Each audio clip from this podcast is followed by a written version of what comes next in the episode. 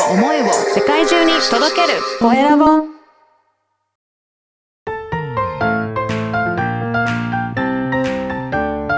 聞く力能力技術魅力があるのに伝わらない社長へ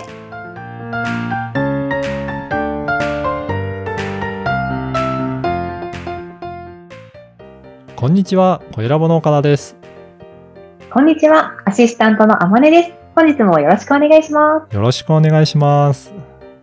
岡田さん、今回はどんなお話をしていただけるんですか？はい、今回はですね、前回から引き続きこの音声メディアの、えーメリットについていろいろお話ししたいなと思っております。で、はい。はい、今回はですね、コンテンツをストックできる、まあこのポッドキャストとかもそうなんですけど、そのストックする3つのメリットをお話ししようかなと思っています。うんはい。あの、いろいろ SNS にはいろんなタイプもあるかなと思うんですよね。ポッドキャストとかブログとか、あとはうん YouTube のとかは、ずっとコンテンツが残っていて、結構過去に配信したりとか、投稿したものはいもよく見てもらえるかなと思います。はい。で、一方で、Twitter とか、えっ、と、あとは、インスタとか、なんかそういった、えータイムラインでよく流れてくるようなうんうん。あの、SNS っていうのは、どちらかというと、今の、えー状況を、なんかリアルタイムに、えーお知らせするっていう、そういうふうな、今を重視してるメディアかなと思います。うんうんなので、はい。今回はこのポッドキャストのように、コンテンツをストックできるような、えーメディアのメリットをちょっとお伝えしたいなと思っています。はい。はい。まず一つ目はですね、はいポッドキャストといえば何度も繰り返し聞いていただけるっていうのが、うんすごく、えー特徴としてあるかなと思います。結構はい。気に入ってもらったら、あのーうんうん登録していただいて、そこから、うあのー繰り返し聞いてる方もすごくいるなっていうところが。うんいいですねなので、聞き逃したりとかしても、また、えっ、と、聞いていただけるっていうところはすごくメリットとして感じます。すね。そのはいお気に入りのね、番組を何回も聞くっていうのはあると思いますそよね。うですね。ありますね。はいあとはですね、過去の配信も、まあ、遡って聞いてもらえるっていうのが、うん。すごく、えーいいんですよね。なので、はいはいあの、ずっと、えー過去の、えーうん番組って残っているので、まあ、それを聞いてもらえるっていうところがうんあります。だから、溜まれば溜まるほど、いろいろコンテンツが充実してくるので、それほど、あの、配信を重ねれば重ねるほど人気が出てきやすいですね。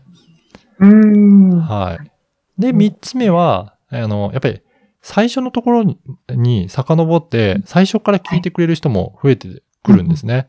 で、はい。いろいろデータも取ったことあるんですけど、はい。第1回目の放送って、すごく再生数が多いんですね、ポッドキャストって。ああ、一回目はそうなんですね。うん。なので、うやっぱり、あ、この番組面白そうだなと思ったら、うん皆さん1回目に遡って聞くっていう方が本当に多いなと思って、うんでそこから順番に、えー聞いていくっていう方もいらっしゃるようなので、こういった意味でも、あの、過去の配信も意外と再生数って、えー常に、うんえーあるっていうところが、まあ、ポッドキャストの特徴だなっていうのはあります。ああ、うん。確かに流れていかないってことですね。そうです。ね。なので、やっぱり、あの、人気のコンテンツをいくつも発信してると、それだけでも、えー常に、えーよく聞いていただける番組に作れるっていうことなので、まあそういった意味でも、えーストックできる、えーメディアっていうのはメリットが大きいなというふうに感じています。うん参加しやすいですね、そうですね。これは。うん。うん。だから、あまねさんも結構、えーノートやったりとか、そういうふうにストックする、えーうん SNS とかもやられてるのかなと思うんですが、そういった渾身の一つの、あのーなんだ、えーブログとか書いていくと、結構それを繰り返し、えーいろんな人に見てもらうということもあるのかなと思うんですね。そうですね。ううんん。そんな感覚で、えーコンテンツも貯めていくと、ポッドキャストもすごく音声メディアも活用できるかなと思います。はい。ありがとうございます。はい。今回はコンテンツをストックする3つのメリットについてお聞きしました。